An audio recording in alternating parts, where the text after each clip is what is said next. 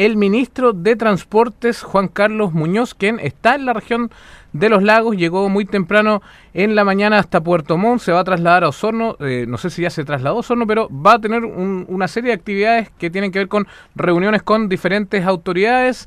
Eh, muy buenos días, ministro Juan Carlos Muñoz, ¿cómo está? Lo saluda Fernando Santibáñez aquí en Radio Sago. Buenos días, Fernando. Eh, yo... ¿Dónde está ahora? Llegué anoche, la verdad. ¿Ya?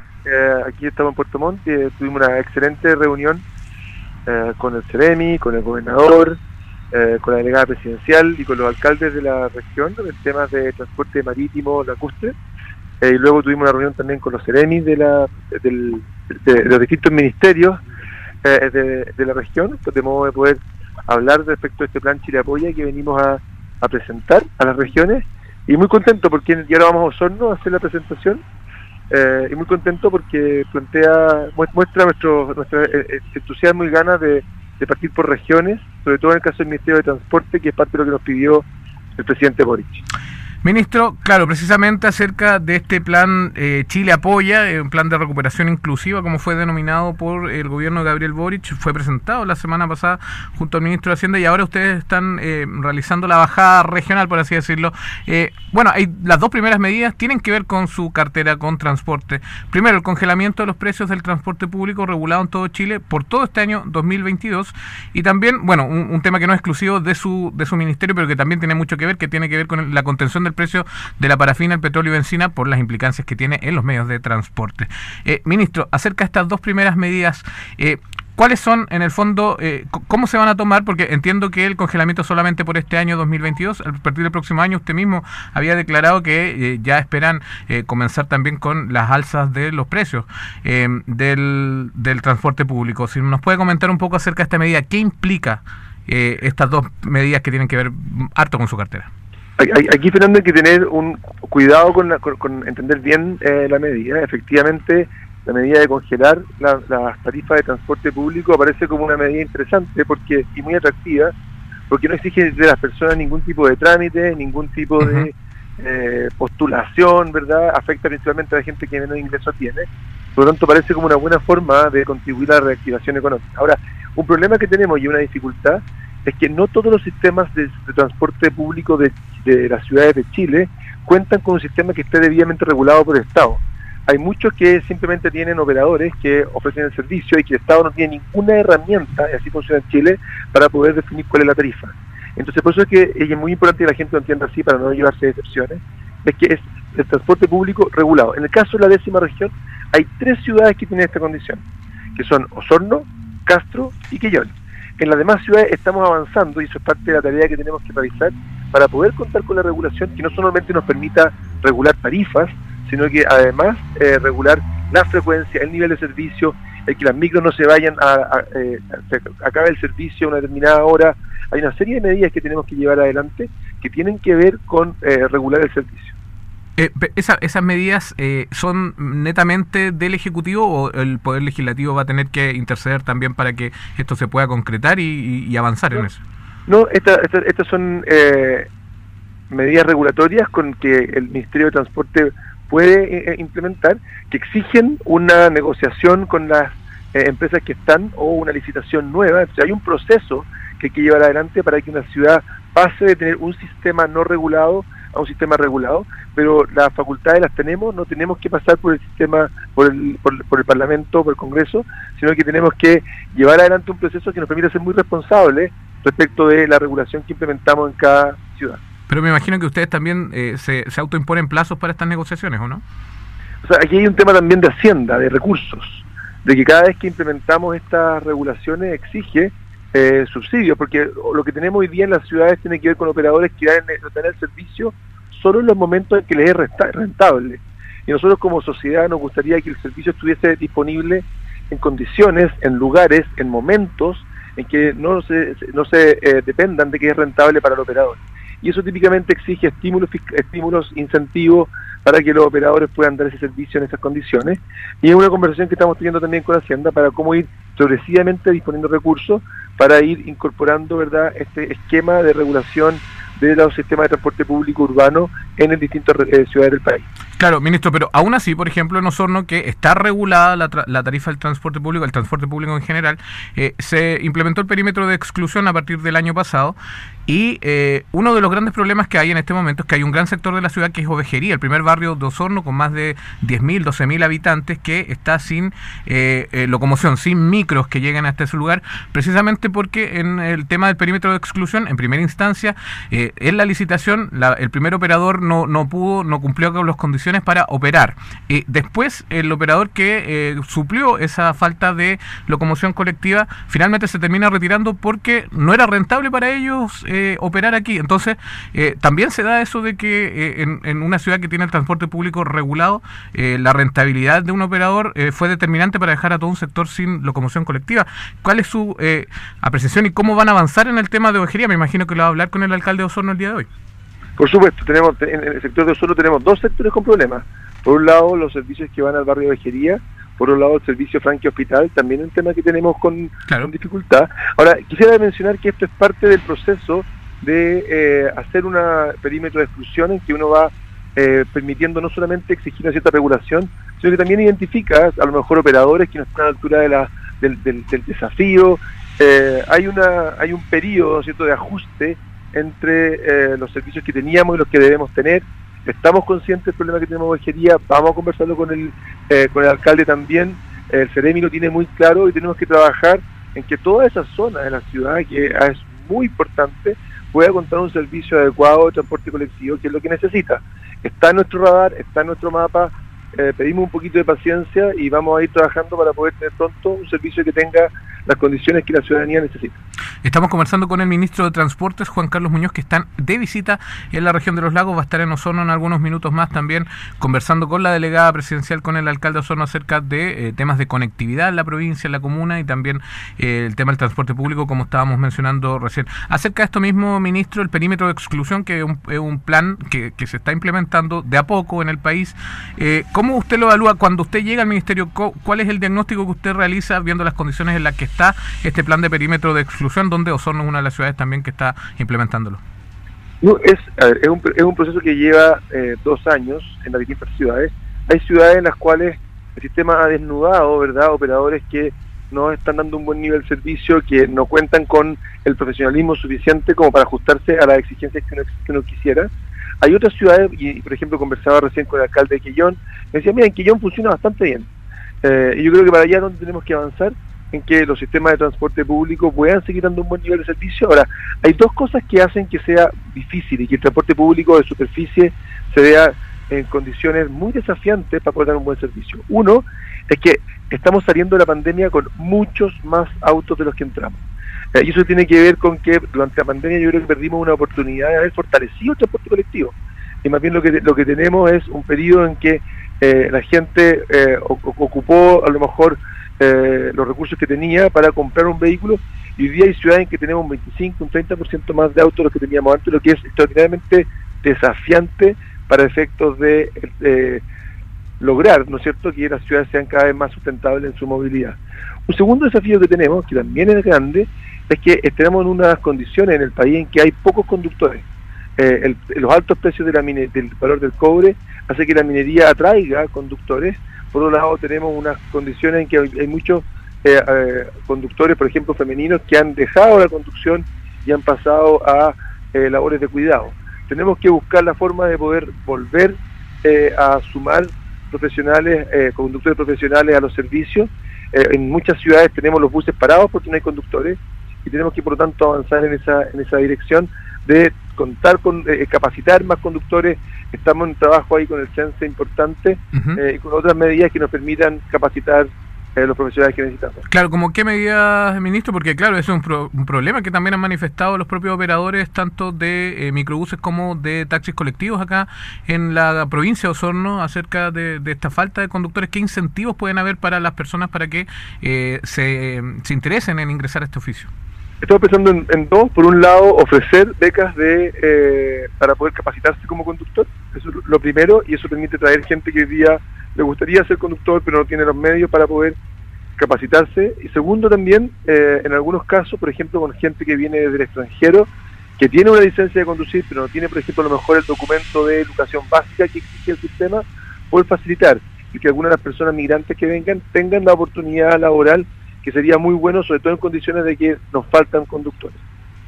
Ministro, eh, el tema que también anunciábamos en un comienzo, el tema de la contención del precio de la parafina, petróleo y benzina, que eh, tiene que ver mucho con, eh, con demanda ciudadana acerca de esto, del alto precio de la benzina y en un parque automotriz que ha crecido exponencialmente en todo el país. Acá en Osorno se, se, se ve mucho, los tacos han aumentado, en Puerto Montt lo mismo, en toda la región básicamente.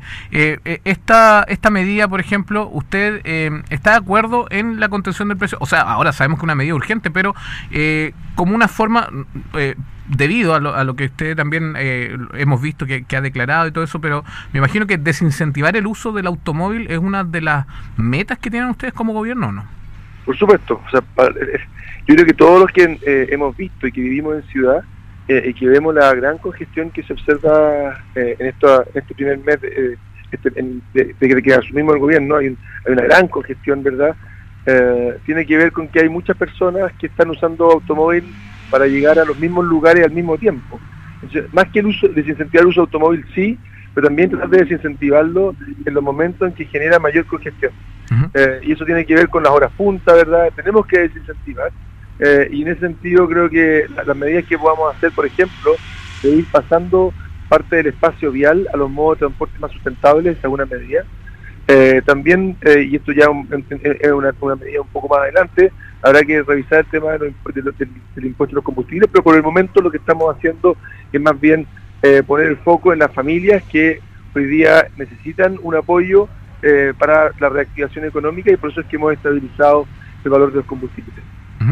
Ministro, un tema que también eh, preocupa sobre todo al gremio de los camioneros. ¿Ustedes eh, piensan, pretenden reunirse con ellos por el tema de que existen otras alternativas, como en algún momento se habló eh, del tren, como el ferrocarril, como el, regreso ya a, gran, a gran escala en el país de un sistema de transporte que pueda ser complementario? ¿Ustedes pretenden conversar esto con los diferentes gremios? Nosotros estamos conversando con todos los gremios, es evidente, eso es parte de ser gobierno eh, los camioneros cumplen un rol extraordinariamente relevante en nuestro país. La verdad que la mayor parte de la carga en nuestro país se mueve de esa manera eh, y por lo tanto uno no puede desconocer que ahí hay un rol social relevante.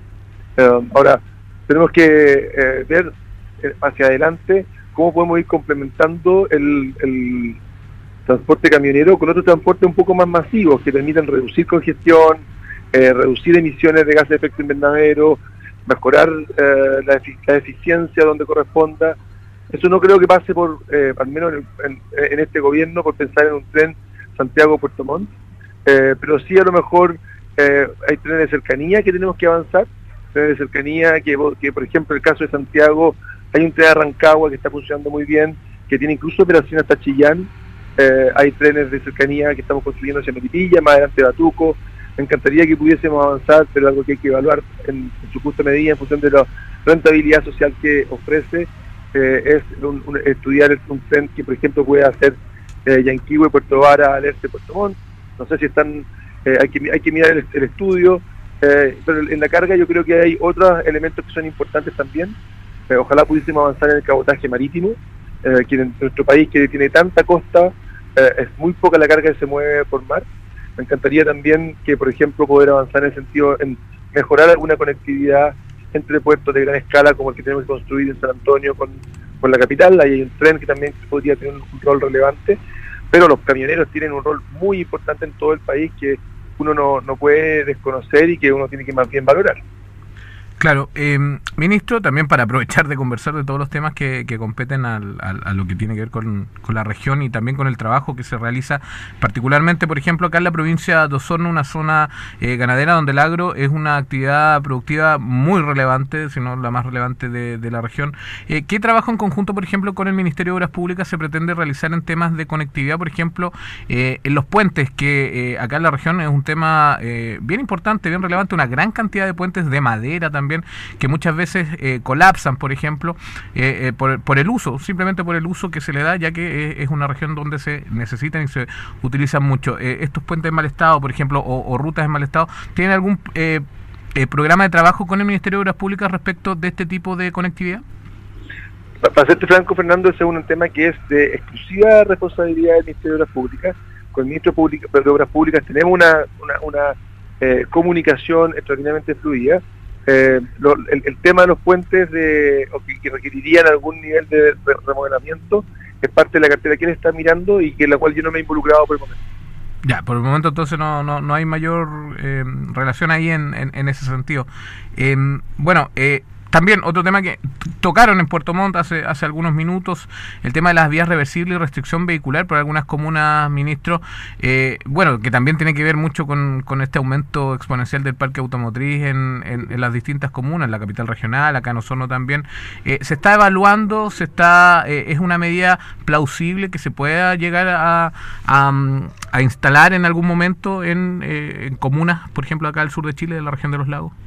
Yo creo que son medidas que son importantes porque permiten gestionar de mejor manera la infraestructura vial que contamos. Eh, sobre todo en sectores en los cuales, o días que tienen un uso muy, muy desbalanceado entre la hora de la punta mañana y la punta tarde, el poder pensar en una distribución un poco más flexible de la infraestructura. Hay que hacerlo con mucho cuidado, eso sí, porque dentro de la ciudad a veces es más difícil porque también circula transporte colectivo y suele ser bien confuso para gente de transporte colectivo que el bus pasa o no pasa a ciertas horas. Pero, por ejemplo, para sectores que están más bien periféricos, el poder generar condiciones en que la cantidad de vías o de pistas que van en una dirección u otra cambian en función del el flujo, a mí me parece una medida inteligente que hay que considerar eh, y, es, parte de la agenda que tiene eh, nuestro Seremi Pablo Just que se acabamos de designar para esta región. Perfecto, ministro. Y por último, también eh, se habló de la revisión de contratos del transporte subsidiado acá en la región, un, tema que, que, compete a mucha gente porque hay mucho mucha conectividad que se realiza con transporte subsidiado, sobre todo para comunidades locales. Eh, ¿Esta revisión cuándo se pretende realizar? ¿Cuándo estarían eh, ya aprobando, viendo si se cambian algunos tipos de contratos? ¿Es la proyección para este año, estos meses? Este es un tema extraordinariamente importante. Yo recibí hace eh, tres semanas. Como contexto, estoy en mi quinta semana de trabajo. Claro.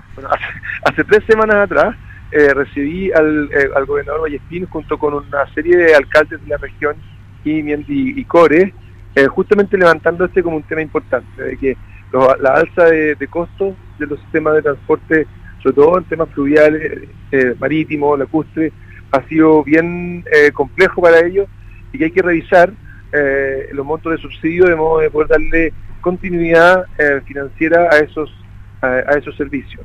Eh, estamos en eso, estábamos en esa conversación, hemos hecho un trabajo desde la Dirección de Transporte Público Regional de cada uno de esos contratos uno a uno, conversación con cada uno de los operadores y hemos ido avanzando y estoy expectante de que vamos a poder llegar a todos ellos para que la gente pueda tener tranquilidad de que los servicios se van a seguir dando. En algunos casos podría ocurrir que necesitamos relicitar o que, que necesitamos tal vez abrirlo a otros operadores, eso puede ocurrir, pero por el momento estoy optimista de que vamos a poder eh, lograr los acuerdos que necesitamos para que la gente pueda seguir teniendo los servicios que usa diariamente. Perfecto, ministro Juan Carlos Muñoz, ministro de Transporte, que está acá en la región de los lagos. Eh, ya en honor al tiempo hay que eh, terminar la entrevista, pero me voy a permitir una última pregunta, considerando que usted es ciclista. Eh, ministro, ¿la proyección de ciclovías acá en la región, usted tiene algún, hace alguna proyección? O a nivel país también puede ser, me, imagino que, tiene que depurar más el tema, pero ¿hay proyecciones para, para esto? Acá hay unas ciclovías espectaculares también alrededor del lago, por ejemplo. Exactamente. Te, agradezco la pregunta, Fernando. Yo soy ciclista, pero también soy un usuario del transporte colectivo. La verdad que he hecho un esfuerzo por eh, moverme de esa, de esa manera, lo he hecho siempre, eh, y creo que es lo que tenemos que fortalecer. En el caso de la bicicleta, el, el, programa de gobierno plantea 500, eh, un promedio de 500 nuevos kilómetros de ciclovía cada año, o sea, un total de 2.000, eh, lo que es un desafío enorme, la verdad, enorme, a nivel de país. pero estamos trabajando para poder generar identificar cuáles podrían ser las mejores ciclovías, las que puedan ofrecer un, que puedan ser más atractivas para los viajes cotidianos, porque la cada vez que movemos a una persona del automóvil a la bicicleta es una tremenda ganancia, porque quienes andaban en el automóvil tienen una, un, menos taco, ¿verdad? Y, esas personas que se mueven a la bicicleta tienen mejores condiciones de salud, hay menos contaminación, entonces ese es un movimiento que ojalá que pudiésemos incentivar de que más personas puedan dejar su automóvil en la casa y poder entusiasmarse con el transporte que está disponible, que en algunas ciudades puede ser transporte en bicicleta, en otros a lo mejor transporte colectivo. Ministro, ¿y de esos 2.000 kilómetros que se proyectan, cuántos serían para regiones? No, ese es un tema que no tengo resuelto para nada.